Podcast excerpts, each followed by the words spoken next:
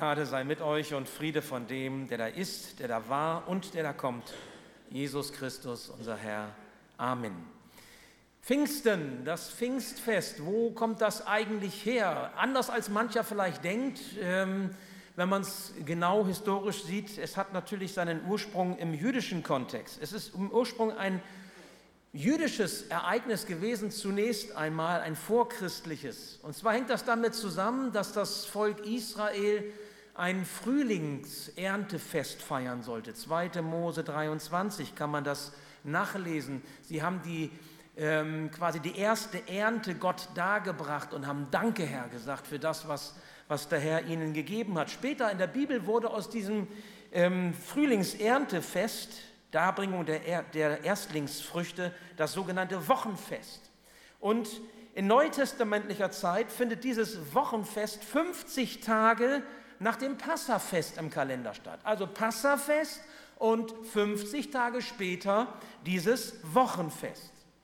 Und Jesus, jetzt kommen wir zu unserer Geschichte, sage ich mal, als, als die, die wir Christen sind, Jesus ist am Passafest gekreuzigt worden und kurze Zeit später von den Toten wieder auferstanden. Und 50 Tage später zum Wochenfest, Pentekosta, Pfingsten, ist der Heilige Geist ausgegossen worden. Ihr lieben Leute, Gott macht sich Gedanken. Das ist nicht rein zufällig.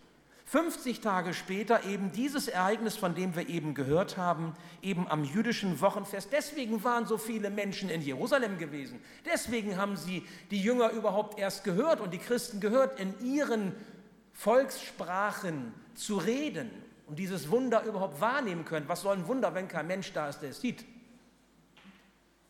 Wir haben den Pfingstbericht nach der Apostelgeschichte aus der Bibel gehört. Was ist Pfingsten? Pfingsten ist einmal, wie wir es hier sehen, Ausgießung des Heiligen Geistes in die Herzen derer, die glauben. Deswegen die Gestalt der Taube oder auch so diese Feuerzungen, die da angedeutet sind. Zugleich ist aber Pfingsten, und das sehen wir an dem Altarbehang, ist das Schiff, das sich Gemeinde nennt, das ist die Gemeinde, ist Pfingsten der Geburtstag der Gemeinde Jesu Christi. Das war so der Anfang der, der christlichen Gemeinschaft, weil vorher sind sie ja alle abgehauen, weil sie noch geschockt waren über das, was passiert war. Jesus war tot. Jesus ist wieder auferstanden, eine ganz merkwürdige Geschichte. Aber jetzt, Pfingsten, mit dem Geschenk des Heiligen Geistes, haben sie sich zusammengetan, haben ihr Leben geteilt, haben ihren Glauben geteilt und haben sich ausgerichtet auf das, was Gott durch sie bewirken wollte. Doch die Frage ist für uns, wozu brauchen wir den Heiligen Geist? Das ist damals passiert, vor 2000 Jahren, aber wozu brauchen wir den Heiligen Geist? Was hat das mit uns zu tun? Lasst uns dazu auf einen Text hören, den Paulus der Gemeinde in Korinth geschrieben hat. 1. Korinther 2, die Verse 12 bis 16 und wir stehen dazu auf. Paul, Paulus sagt, wir haben diesen Geist erhalten, den Geist, der von Gott kommt, nicht den Geist der Welt. Darum können wir auch erkennen, was Gott uns in seiner Gnade alles geschenkt hat. Und wenn wir davon reden, tun wir es mit Worten, die nicht menschliche Klugheit, sondern der Geist Gottes uns lehrt. Wir erklären das, was Gott uns durch seinen Geist offenbart hat, mit Worten, die Gottes Geist uns eingibt. Ein Mensch, der Gottes Geist nicht hat, lehnt ab, was von Gottes Geist kommt. Er hält es für Unsinn und ist nicht in der Lage, es zu verstehen, weil ihm ohne den Geist Gottes das nötige Urteilsvermögen fehlt. Wer hingegen den Geist Gottes hat, ist imstande, über alle diese Dinge angemessen zu urteilen, während er selbst von niemand, der Gottes Geist nicht hat, zutreffend beurteilt werden kann. Es heißt ja in der Schrift, wer hat jemals die Gedanken des Herrn ergründet? Wer wäre je imstande, ihn zu belehren? Wir jedoch haben den Geist Christi bekommen, sodass uns seine Gedanken nicht verborgen sind. Ich bete noch. Ja, lieber Herr, so lege du jetzt dein Leben schaffendes, dein heilbringendes Wort in unsere Herzen hinein. Amen.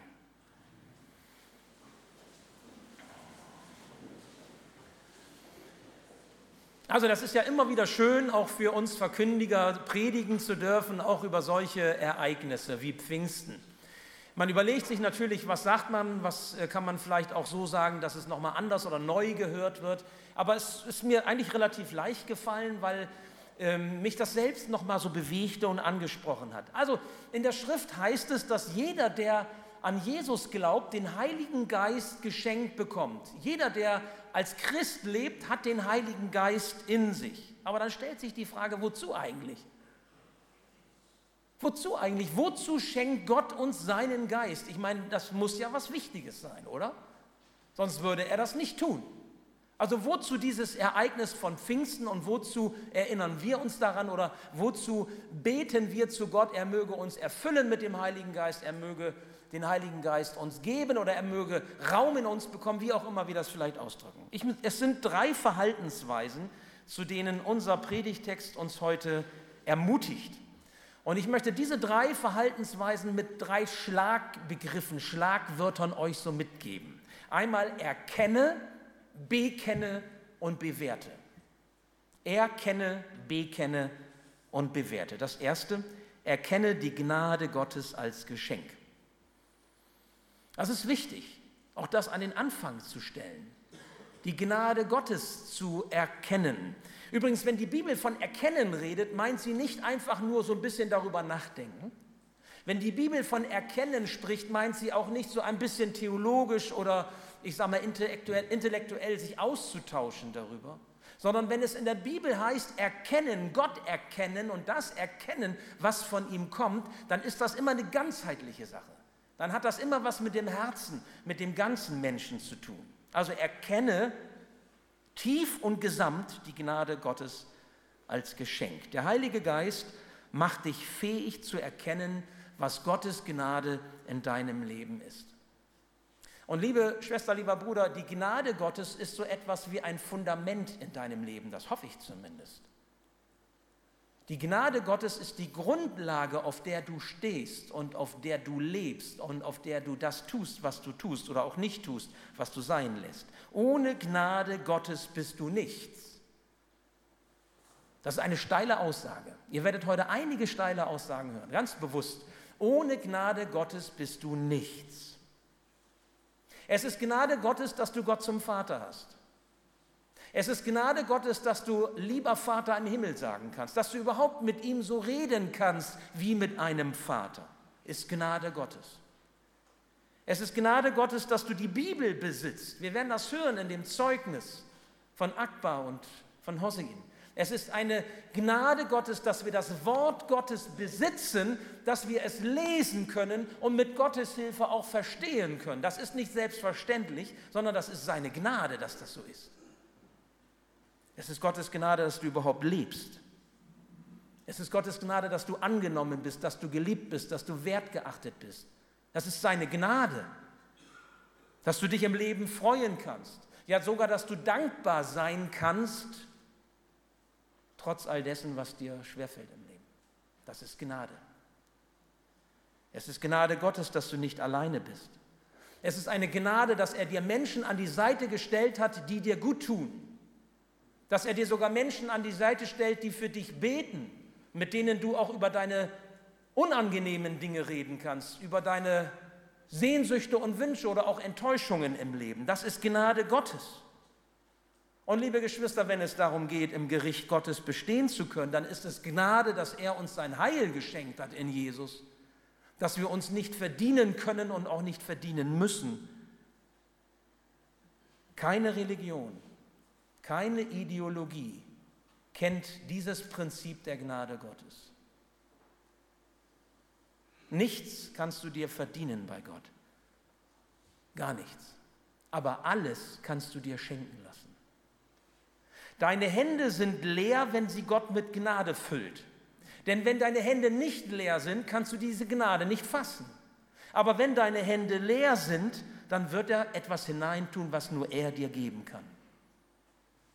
Und darum erkenne die Gnade Gottes als Geschenk. Was du dafür brauchst, Demut. Demut. Ich glaube, man braucht Demut, um sich beschenken zu lassen. Ist das nicht so? Also es gibt ja Menschen, die lassen sich nicht beschenken. Ne? Wenn die etwas geschenkt bekommen, dann sind sie der Meinung, sie müssten das auch immer im gleichen Wert irgendwie, ja, in, in der gleichen Höhe wieder, wieder gut machen. Also sie, als wenn man ein Geschenk wieder gut machen muss. Das ist doch ziemlich verdreht, oder? Ziemlich abgefahren. Also entweder werde ich beschenkt und dann kann ich mich freuen oder ich mache einen Handel, wie du mir, so ich dir. Aber das ist doch kein Geschenk, oder? Weißt du, wer dich demütig genug macht, das Geschenk der Gnade annehmen zu können? Wer macht dich demütig, um mit leeren Händen vor Gott zu stehen?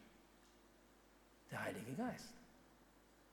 Wozu brauchst du den Heiligen Geist in deinem Leben, um dein Herz demütig zu machen, um dich frei zu machen, damit er dich beschenken kann? Und vielleicht nutzt du dieses Pfingstfest heute mal dazu, um diesen ersten so Handlungsschritt, nämlich zu erkennen, dass du diese Gnade Gottes brauchst, zu leben. Bitte den Heiligen Geist darum, dein Herz demütig zu machen, damit es offen ist, damit es frei ist für das, was Gott dir geben will. Das ist der Anfang. Wenn wir diese Gnade Gottes nicht verstanden haben, haben wir eigentlich gar nichts verstanden. Erkenne. Das zweite, bekenne. Bekenne deinen Herrn in Weisheit und Kraft. Nach dem Erkennen kommt das Bekennen. Wie kannst du eigentlich, wie kann ich eigentlich, wie können wir für uns behalten, was Gott in unserem Leben tut? Das ist doch eigentlich unmöglich. Wir singen ihm Lieder, wir loben ihn, wir preisen ihn, wir kommen zusammen Sonntag für Sonntag, um sein Wort zu hören. Und in der Woche tun wir manchmal so, als wären wir Untergrundkämpfer, nicht? So irgendwie so verborgen, inoffizielle Mitarbeiter Gottes, keiner darf wissen, dass wir zu ihm gehören. Was ist, was ist eigentlich los? Wisst ihr, es geht nicht darum, den Menschen das Wort Gottes unbedacht, lieblos um die Ohren zu hauen. Wenn Gott gewollt hätte, dass wir einfach drauf losplappern sollten, dann hätte er das ohne den Heiligen Geist bewirkt. Dann hätte er uns einfach nur laufen lassen müssen, weil plappern können wir gut, auch ohne Heiligen Geist. Dass er uns den Heiligen Geist gegeben hat, zeigt, dass das mit Sinn und Verstand oder wie soll ich sagen, in aller Kraft und Weisheit geschehen sollte. Dass wir so von dem reden, was wir mit Jesus erleben, was Gott uns bedeutet, dass es Menschen hören, aufnehmen können und sie zu Jesus selbst geführt werden. Nun, die Bibel weist uns eben einen anderen Weg, als einfach so drauf loszuplappern. Und Paulus und äh, die Apostel haben es uns vorgemacht. Paulus sagt ja in unserem Text, wenn wir davon reden, dann tun wir es mit Worten, die der Geist uns lehrt. Wir erklären das, was Gott uns durch seinen Geist offenbart hat, mit Worten, die Gottes Geist uns eingibt. Wisst ihr was, das ist ziemlich passiv. Wer da am meisten am Wirken ist, ist der Heilige Geist. Und wir sind dann eher so etwas wie Werkzeug in seiner Hand, Sprachrohr für ihn. Du brauchst den Geist Gottes, um die Gnade Gottes erkennen und annehmen zu können, um in dieser Gnade Tag für Tag zu leben. Das haben wir eben bedacht. Aber du brauchst diesen Geist auch, wenn es darum geht, dass du zu einem Bekenner des Glaubens wirst. Und das ist eine Aufgabe, die Gott nicht nur der, den ersten Christen gegeben hat, damals am Geburtstag der Gemeinde Jesu Christi, sondern auch uns. Geht hin in alle Welt, lehrt den Menschen, predigt ihnen, helft ihnen, dass sie den Weg mit Jesus gehen können und bestehen können in dieser auch schwierigen Welt und schwierigen Zeit. Dort, wo wir stehen, dort, wo Gott uns hingestellt hat, sollen wir ihn bezeugen mit unseren Worten und mit unseren Taten in aller Weisheit und in aller Kraft. Liebe Geschwister, ohne Wirken des Heiligen Geistes wird das nicht gelingen. Und so kannst du den Heiligen Geist bitten, und das ist das, was du auch heute tun kannst, ihn darum bitten, dass er dir den Mut gibt, für deinen Herrn Jesus einzustehen. Du kannst ihn darum bitten, dass er dir Gelegenheiten schenkt, wo du Jesus bezeugen kannst mit Worten und mit Taten. Und du wirst sehen, wenn du ihn so bittest, dann wird er dir antworten. Vielleicht sogar schneller und direkter, als du dir das denken kannst. Was du als Christ tust, soll ein Hinweis auf Jesus und auf deinen Glauben sein. Verstecke dich nicht hinter der Meinung anderer. Verstecke dich nicht in der Masse. Verstecke dich nicht hinterm Zeitgeist, weil das alle so tun und alle so denken und alle so überzeugt sind. Schwimme nicht einfach so mit dem Strom derer, die Jesus nicht kennen. Bleib nicht einfach versteckt in der Masse derer, die es nicht besser wissen, wenn du es besser weißt, weil der Geist Gottes dich lenkt. habe den Mut, auch deutlich zu sagen, wofür du stehst. Und habe auch den Mut, deutlich zu sagen, wofür du nicht stehst. Das ist manchmal schwerer. Aber diesen Mut will dir der Heilige Geist schenken. Das sind die Gelegenheiten, in denen du dich zu Jesus stellen kannst, ohne dich zu schämen. Nun weiß ich, dass manche sich schämen. Wieso schämen wir uns für das Evangelium? Wieso schämen wir uns zu sagen, wir gehören zu Jesus? Ich glaube an Jesus. Ich bete zu Jesus. Ich gehe zur Kirche. Ich lese die Bibel. Warum schämen wir uns? Wenn du dich schämst, dann möchte ich dich ermutigen, geh nochmal zurück zu Schritt 1, zu der ersten Handlungsanweisung. Erkenne die Gnade Gottes als Geschenk. Denn damit fängt es an. Wenn du beschenkt bist und wenn die Liebe Gottes dich ergriffen hat, dann setzt sie dich in Bewegung. Erst wenn du die Gnade Gottes erkennst und annimmst und jeden Tag neu aus dieser Gnade lebst, wirst du damit aufhören, dich für deinen Glauben zu schämen. Versuch es einmal aus. Lerne danken, zu danken. Lerne die Gnade Gottes dir wichtig zu machen. Probier es aus. Deine Scham wird kleiner. Das verspreche ich dir. Der Heilige Geist, den du bitten und einladen kannst, er offenbart dir die Liebe Gottes. Und Jesus schämt sich nicht für dich.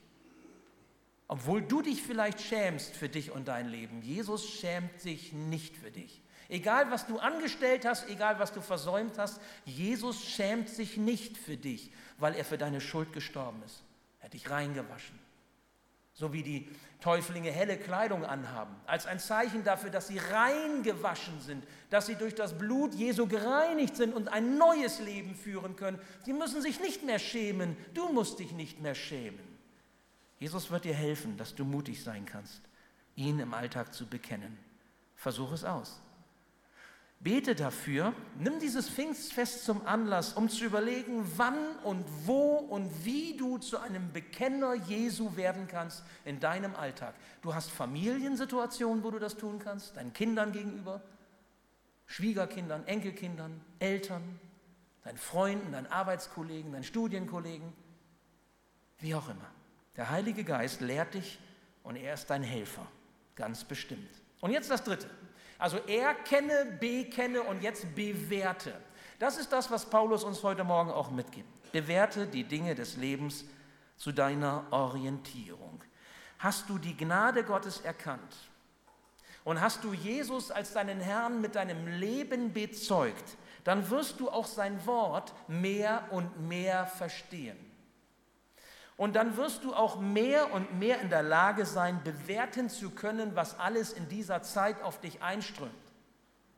Und dieser Punkt ist mir besonders wichtig geworden. In den letzten Monaten, ja eigentlich auch Jahren schon.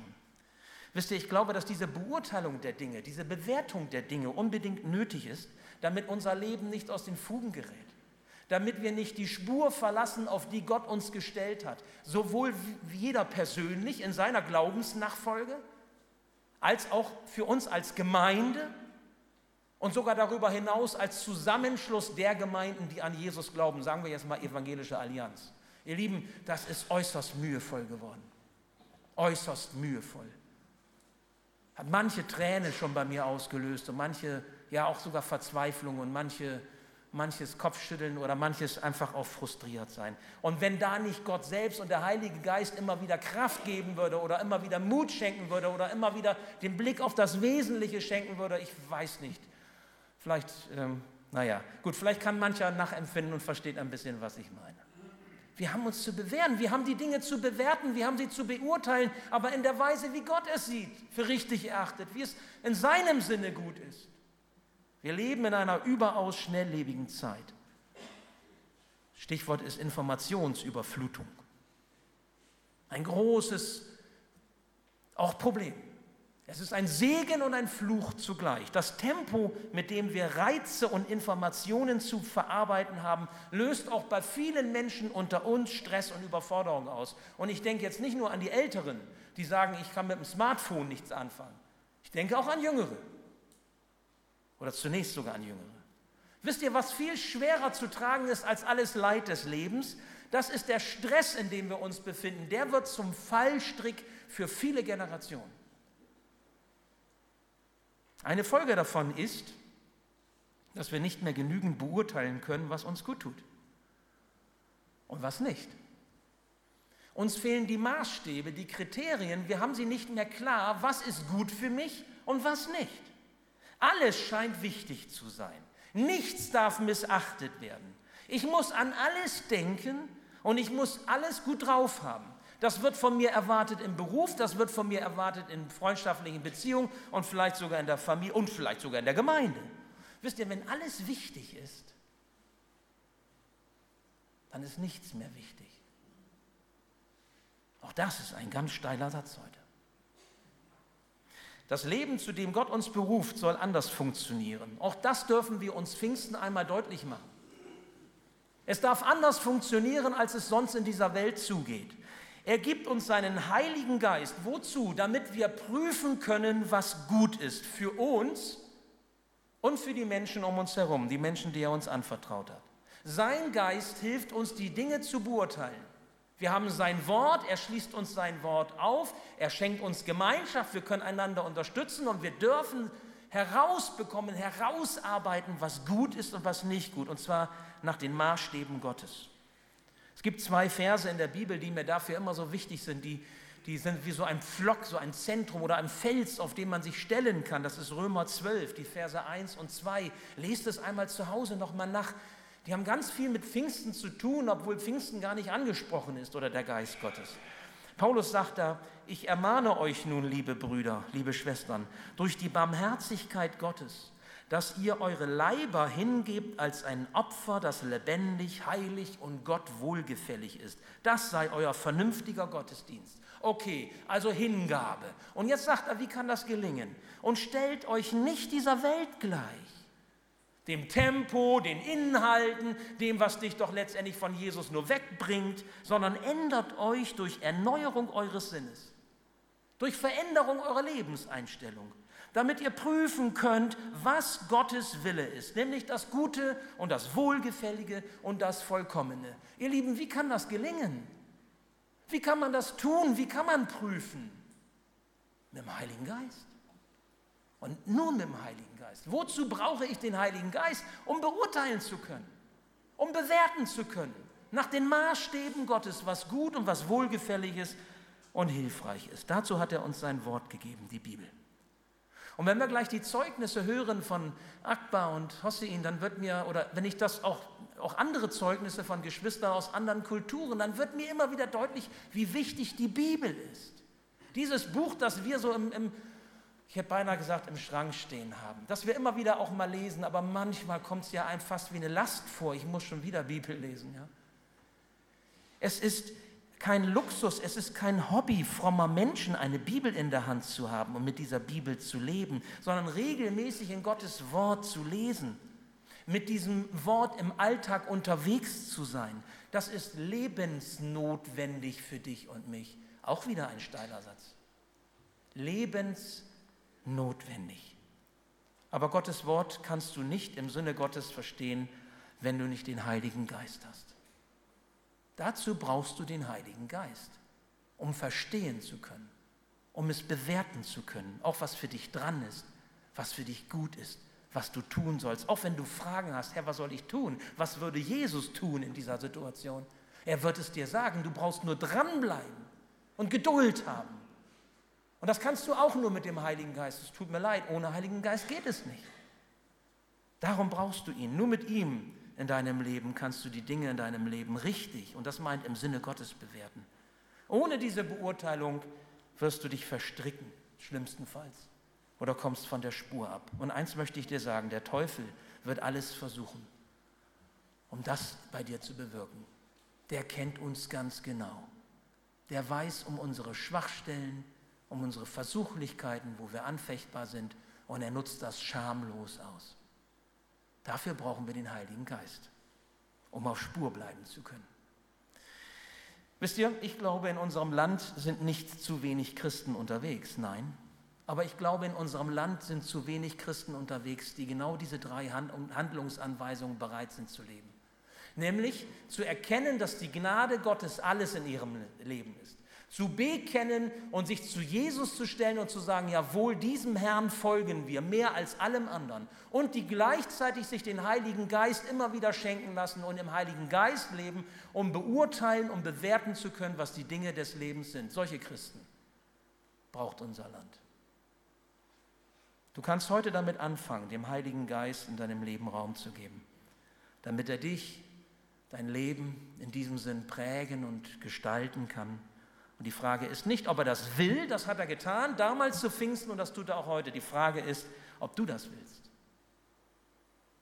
Ob du bereit dazu bist. Du kannst gleich, wenn wir beten, in der Stille Gott einladen, durch seinen Geist, den Heiligen Geist einladen, in deinem Leben das zu bewirken, dass du erkennst, dass du bekennst und dass du bewertest, damit dein Leben ein, ein Zeugnis ist für deinen Herrn, zum Lobe Gottes. Wenn wir gleich Akbar und Hossein, unsere iranischen Brüder, taufen werden, dann zeigt ihre Taufe, wie wichtig es ist, zu Jesus zu stehen. Dann zeigt ihre Taufe und das, was sie bekennen werden, wie wichtig es ist, auch herauszutreten aus einer Masse, aus einem Mainstream, wie man so neudeutsch oder neuenglisch sagt, und wirklich zu Jesus zu stehen und den Glauben auch öffentlich zu machen, so wie es angesagt ist, wie der Herr das von uns möchte. Und damit dies gelingt, damit wir dies überhaupt können und damit wir überhaupt auf dieser Spur bleiben können, brauchen wir den Heiligen Geist. Was für ein Segen, dass es Pfingsten gibt. Lasst uns beten. Und ich möchte dann in diesem Gebet eine kleine Zeit auch geben, wo ein jeder das in der Stille seinem Herrn so sagen kann und ihn einladen kann, durch seinen Geist zu kommen und zu wirken. Herr lieber Herr Jesus, hab Dank, dass du uns erlöst hast. Herr, dass du unsere Schuld vergeben hast für alle Zeit. Dass wir mit dir unterwegs sein dürfen. Herr, danke für dieses Pfingstfest. Und danke, dass der Heilige Geist keine Theorie ist, sondern dass er, dass, dass er Gott ist, dass, er, ähm, ja, dass du es bist, der durch den Geist zu uns kommt. Es ist gar nicht so einfach zu sagen, aber Du schenkst uns diese Erfahrung, du beschenkst uns mit deiner Gnade und du gibst diesen Heiligen Geist in unser Leben hinein, damit er uns ausfüllt, uns verändert und Raum gibt. Heiliger Geist, danke Herr, dass du am Wirken bist auch unter uns. Herr, du weißt alles, was uns daran hindert, dir diesen Raum zu geben. Du kennst auch die Dinge, die wir mit uns herumtragen, die wir doch nicht losgelassen haben. Du weißt, was wir alles in den Händen halten, und damit auch nicht offen sein und frei sein können für deine Gnade. Herr, wir wollen dir in der Stille unsere Herzen ausliefern. Wir wollen dir sagen, komme du und fülle du uns aus mit deinem Heiligen Geist und wirke du in unserem Leben, was dir die Ehre gibt, was gut tut, was deinem Wesen entspricht und was den Menschen dient. Herr, wir sagen es dir jetzt in der Stille. Und ich lade euch ein, wenn ihr das möchtet, in der Stille dem Herrn eure Herzen auszuliefern.